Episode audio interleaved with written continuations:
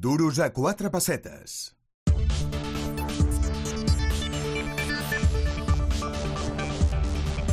I ara mateix, al Duros a quatre pessetes, anem a parlar d'un tema d'actualitat, un tema preocupant que està copsant titulars a tot arreu, perquè la veritat és que la situació, com us dic, és realment preocupant i ens afecta a tots. Parlo de la sequera. És que no plou, no hi ha aigua, falta molta aigua i aquest és un problema doncs, que no sembla que tingui fàcil solució ni a curt termini. Perquè es feu una idea, l'Observatori Fabra va començar els seus registres al 1914. Diu que la mitjana de precipitacions a Barcelona és d'uns 614 litres per metre quadrat, més o menys. 614. Doncs l'any passat van caure 307 i l'anterior 327. Anem a parlar amb algú que en sap molt del tema.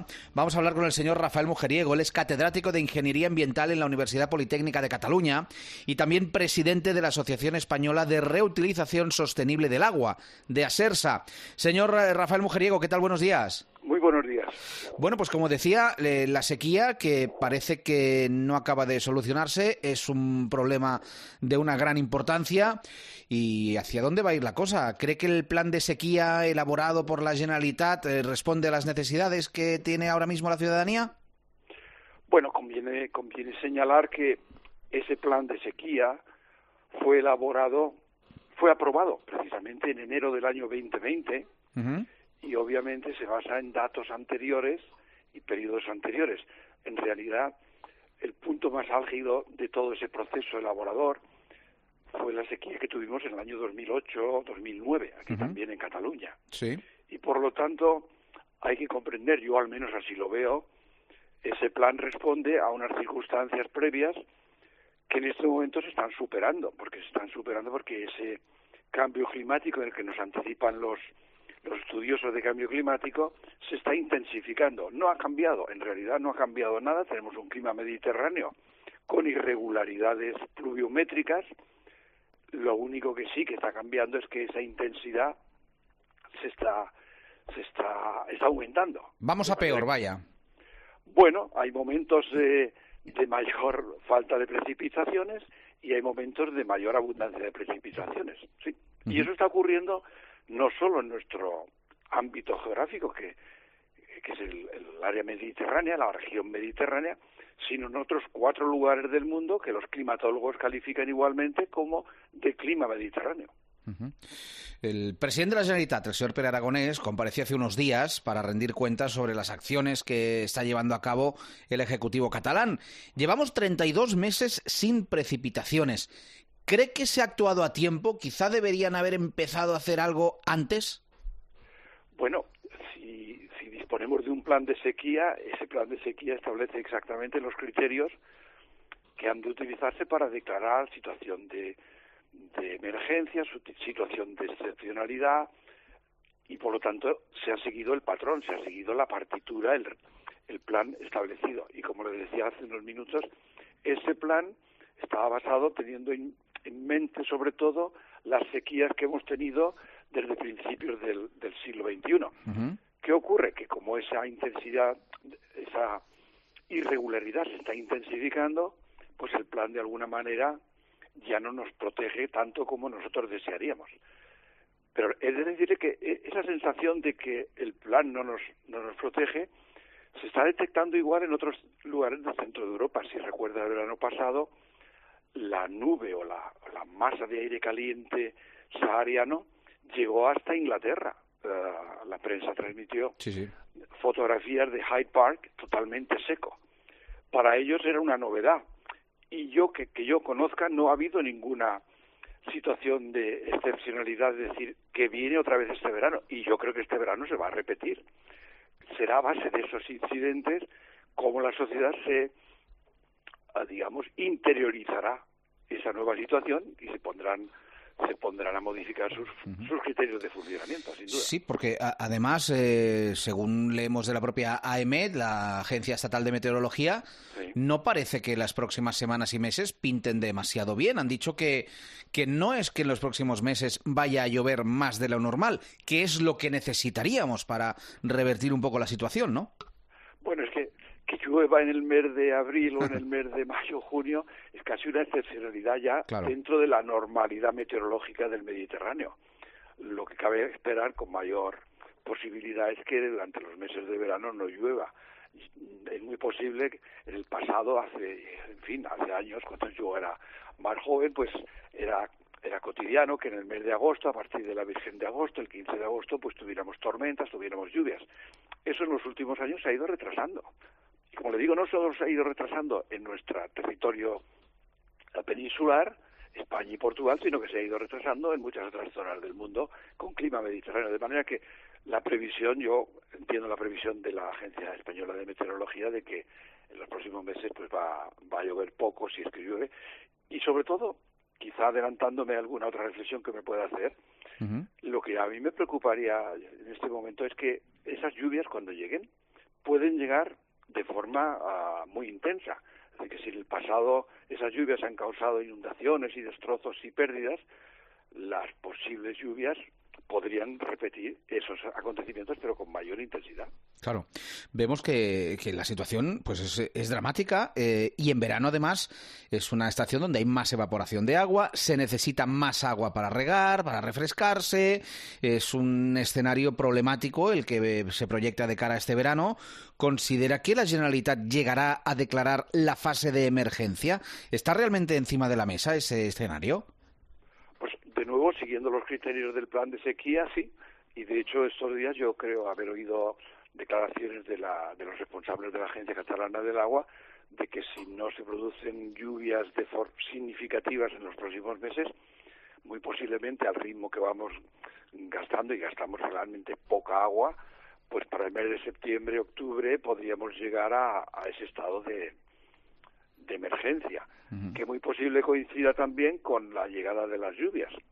Confiemos que sea así. Pero en cualquier caso, las previsiones del plan, de acuerdo con los consumos y los gastos que hacemos ahora, ah, indican que para septiembre-octubre se podría llegar a ese estado. Sí. Bueno, pues vamos a ver cómo solucionamos esto. Eh, según la Generalitat, según el presidente aragonés, la solución para combatir la sequía eh, pasa pues por un uso más eficiente del agua y por tener también infraestructuras que garanticen el suministro de agua potable. Infraestructuras como, por ejemplo, eh, plantas regeneradoras de agua frente a las desalinizadoras. ¿Por qué apostaría usted? ¿Qué cree usted que se tendría que hacer y qué infraestructuras deberíamos estar potenciando más? Responder quizá a la, primera afirmación relativa a, las declaraciones del presidente de la Generalitat, efectivamente eh, tenemos menos recursos en este momento eh, regulados, menos disponibles, habremos de ser más eficientes, eh, ahorrar agua, gastar menos, es la medida a corto plazo que nos puede ayudar a, a, pasar este momento de dificultad. A medio y a largo plazo, efectivamente, tendremos que adaptar nuestra regulación hidrológica a esa mayor irregularidad pluviométrica. Y por ahí pues pasan, hay varias soluciones, y usted ha mencionado dos de ellas, que son sobre todo los que estamos en la costa. Los que están en el interior no tienen el mar al lado. Estando en la costa sí que podemos hacer dos cosas muy relevantes. La primera es recircular el agua, regenerarla y reutilizarla antes de verter los efluentes depurados al mar, volver a darles calidad suficiente y volverlos a utilizar. O bien recurrir al agua del mar, desalinizarla y volverla a utilizar. Ambos procesos técnicamente son idénticos. Se basan fundamentalmente en filtrar y en, y en osmotizar, desalinizar el agua. La diferencia es que el caso de las aguas regeneradas, que son efluentes depurados con unas salinidades que pueden oscilar entre 1 y 4 gramos de sales por litro, la sal, el agua del mar tiene una salinidad de 32 o, o más gramos de sales por litro y eso significa que el consumo de la desalinización pues es aproximadamente tres veces el consumo energético que conlleva el regenerar el agua. Y estamos hablando desde 1,5, 1, entre 1 y 1,5 kilovatios hora por metro cúbico si estamos regenerando y entre 3,5 y 4 kilovatios hora por metro cúbico si estamos desalinizando. O sea que no es una buena solución. Pues yo no me atrevería a decir que sea ni buena ni mala. Uh, las soluciones hay que verlas desde un punto de vista sistémico. Tenemos un sistema un sistema de gestión de los recursos y en algunos casos será necesario utilizar la desalinización y en otros casos utilizar la regeneración. Obviamente, desde el punto de vista económico, la regeneración, cuando se pueda hacer, es muchísimo más, es tres veces más económica desde el punto de vista energético. Y la energía en este momento es también un punto de, de, de, de preocupación porque estamos en una crisis energética que se une a la crisis hídrica, en nuestras latitudes al menos. Decía usted plantas regeneradoras, que quizás sí que son una buena idea. No sé si hay ejemplos o referentes de otros países de nuestro entorno donde la utilización de agua regenerada pues haya aliviado el problema, haya sido un éxito. Pues mire, yo, yo a ese respecto últimamente he llegado a, a la calificación de que a la idea de que disponemos de un gemelo climatológico. Habrá oído en el mundo de la informática y en el mundo de la modelización se utiliza con mucha frecuencia el público, sus lectores, sus oyentes lo habrán escuchado, el gemelo ah, digital, cuando uno quiere probar una cosa, pues incluso estos días se habla del mundo de la medicina, se utiliza una réplica, la idea de gemelo es una réplica y, yo utilizo la palabra gemelo climatológico para designar un territorio que está a la misma latitud, que está en el hemisferio norte como nosotros, que es California, y donde se han venido, han venido registrando una serie de sequías y de inundaciones exactamente iguales que las nuestras, porque forman parte del clima mediterráneo. Y en ese sentido yo creo que mirar lo que ellos hacen, cómo lo hacen, y que ya les puedo anticipar que lo hacen por necesidad. Claro. Pero ya han llegado a la conclusión de que es una necesidad inevitable. ¿Qué han hecho los californianos que debamos copiar? Pues mire, los californianos incluso hay que centrarlo mucho más porque California es un estado uh, que tiene 1.300 kilómetros de norte a sur. En el norte tiene una climatología similar a la que podemos tener nosotros en el Cantábrico. En el sur tiene una climatología similar a la que tenemos nosotros en Murcia y Almería. ¿Qué ocurre en el sur? porque en el sur, en un territorio de unos 50.000 kilómetros cuadrados, pues un poco más grande que, Cataluña, viven 20 millones de habitantes, con esa climatología de Murcia y Almería. ¿Qué es lo que han tenido que recurrir? Por decir, esas, esos efluentes del orden de 2.300 hectómetros cúbicos al año que, que vierten al Pacífico, una vez que ha sido depurado, pues están cada vez invirtiendo grandes cantidades de dinero en decir, vamos a purificarlos y los vamos a poner de nuevo en el circuito interno de los territorios. Eso es lo que están haciendo. La reutilización, digamos, potable, porque no solo para regar, están utilizándola para el abastecimiento de las personas. Sí, está claro que hay que tomar medidas, decía usted, de ir en, la dirección que están haciendo en California. Eh, claro, hay una cumbre del agua en la que participan los partidos políticos, que yo creo que en términos generales pues ha dejado con bastante mal sabor de boca. Eh, en, no sé en qué medida puede ayudar esta cumbre a combatir la sequía. Y no sé si piensa usted que en esa mesa faltan, faltan actores, que no sean todo cargos políticos siguiendo esa, esa similitud que le, que le comentaba hace unos minutos sobre nuestro gemelo climatológico que es California, los californianos han seguido, si nos puede servir de inspiración, un modelo diferente. Ellos tienen, eh, utilizan con mucha frecuencia lo que le llaman paneles asesores, paneles científicos, en donde se reúnen expertos sobre la materia que elaboran documentos con una gran transparencia, en colaboración muy estrecha con las instituciones, con los funcionarios, digamos, elaboran propuestas que después pasan a reflexión de los, de los eh, grupos políticos y sobre todo de los legisladores. De manera que esos legisladores, en base a esos documentos, elaboran y determinan lo que han de ser los criterios de calidad, las formas de hacer, las políticas hídricas o hidrológicas que, que, que convenga realizar. Yo en ese sentido creo que eso es mucho más efectivo y sobre todo hay que hacerlo con una cierta anticipación y a medio y largo plazo. Las decisiones en el mundo del agua, más allá de la recomendación absolutamente necesaria de que hemos de ahorrar y de que hemos de ser más efectivos, el construir instalaciones para resolver nuestros problemas hidrológicos no se puede hacer de un día para otro. Requerimos cuando menos años. ¿Qué podemos hacer los, los ciudadanos en nuestro día a día? ¿Qué consejos nos daría para intentar ahorrar el máximo de agua? Pues yo, yo diría que habríamos de recuperar el entusiasmo y eh, digamos la alegría que, se transpira, que transpiraba de, los medios y de la actividad social en el año 2009 cuando todo el mundo se sentía satisfecho y orgulloso de estar ahorrando agua. Yo recuerdo vídeos en los medios de comunicación en que se veía a una mamá en la que, estaba bañando a sus tres pequeños en una misma bañera y se, se sentía orgullosa de decir estoy ahorrando agua porque en vez de bañar a uno detrás de otro o ducharles en este caso pues estoy duchando a todos, los niños se lo están pasando en grande, están disfrutando y jugando y estoy ahorrando pues a lo mejor 30 o 40 litros por habitante día. De manera que lo más inmediato es entusiasmarnos y decir, esto pasará, desde luego que va a pasar. Mortificarnos, decir que estamos mal, pues efectivamente estamos mal, pero hay que tomárselo con buen sentido, ahorrar, hacer un uso eficiente, desde luego los, los perjuicios van a ser para todos. Es decir, los, los malos ratos y en algunos casos perjuicios económicos van a ser notables en algunos casos, pero hemos de sacarlo adelante con entusiasmo, pensando sobre todo que salvo que el cambio climático sea verdaderamente eh, tremendo, ah, la lluvia volverá. Y es más, yo incluso me va a permitir que le anticipe que lo que está pasando en California estas últimas semanas, ah, una sequía intensa de tres años de duración, se ha terminado en cuatro semanas. En cuatro semanas, en donde han caído más de tres metros o cuatro metros de nieve, que ha, que ha, llevado a que muchos de los resorts y los centros de esquí hayan tenido que ser cerrados porque se les hundían los techos, la gente tenía miedo y se ha quedado aislada, de manera que ahora se está deshelando la nieve, están produciéndose inundaciones, de manera que podremos, ellos están pasando de la angustia de no tener agua a la preocupación de la inundación. Es decir, que mm, mm, podemos dar por hecho que tarde o temprano va a llover lo suficiente como para recuperar la normalidad.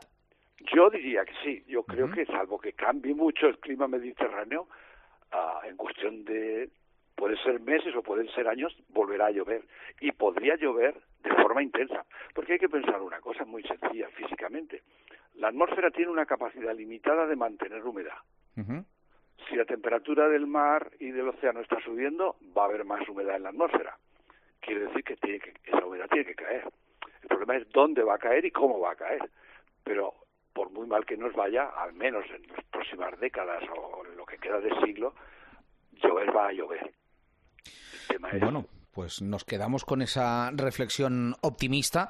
Además, viniendo de un experto como usted, pues la verdad es que nos alivia un poco, porque más de uno habla incluso de, medidas excepcionales, de, que Cataluña llegue al colapso, de que lleguen a cortarnos durante unas horas el agua que sale de los grifos de casa. ¿Todo eso lo ve exagerado o entra dentro de lo posible? Eso yo no lo diría que es eh, extremadamente excepcional, yo diría que entra dentro de lo posible, pero le vuelvo a indicar que eso no va a significar el colapso de nuestra sociedad.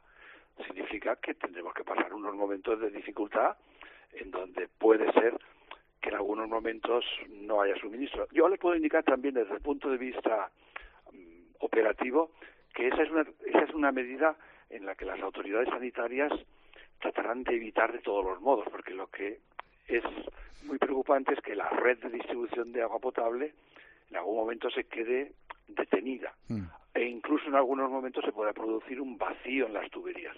Esa es una, una situación poco deseable, por lo tanto, cabe pensar que si la situación de emergencia se llegara a producir en el mes de septiembre-octubre, porque no llueve y continúa sin llover, pues es posible que la presión en los conductos baje, el grifo no salga tanta agua y las medidas, sobre todo estimuladoras del, del ahorro, se intensifiquen. Y yo hoy diría que que, como se suele decir el refrán, a mal tiempo tendremos que ponerle buena cara.